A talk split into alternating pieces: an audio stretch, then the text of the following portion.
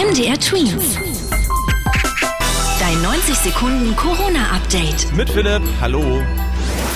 Es gibt wegen Corona viel mehr neue Wörter in unserer Sprache. Das sagen die Experten des Leibniz-Instituts für deutsche Sprache. Die forschen und werten aus, wie sich Sprache verändert zum Beispiel. Und auch, wie sich der sogenannte Wortschatz der Menschen in Deutschland entwickelt. Also, wie viele Wörter man so tagtäglich verwendet. Und durch Corona sprechen die Leute jetzt anders und mit neuen Wörtern.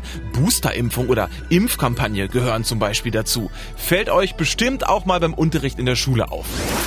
Deutschland hat bald einen neuen Gesundheitsminister. Karl Lauterbach heißt er und ist von der Partei SPD. Und Karl Lauterbach glaubt, dass wir Corona unter Kontrolle bekommen werden. Der Karl Lauterbach, der in Deutschland schon lange als Gesundheitsexperte bekannt ist, sagt, dass seine Partei SPD das Gesundheitssystem in Deutschland mehr unterstützen und verbessern will.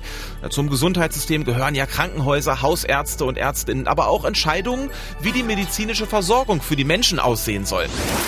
In Bussen und Bahnen ist es eher unwahrscheinlich, sich mit Corona anzustecken. Zumindest, wenn man vernünftig seine Maske trägt und auch die Abstände einhält. Das haben Forscher in einer Studie des großen Charité-Krankenhauses in Berlin rausgefunden. Im Frühjahr schon wurde mit 800 Freiwilligen diese Studie groß durchgeführt, ausgewertet. Ja, und das Ergebnis? Das Infektionsrisiko ist niedrig im Bus und in der Bahn.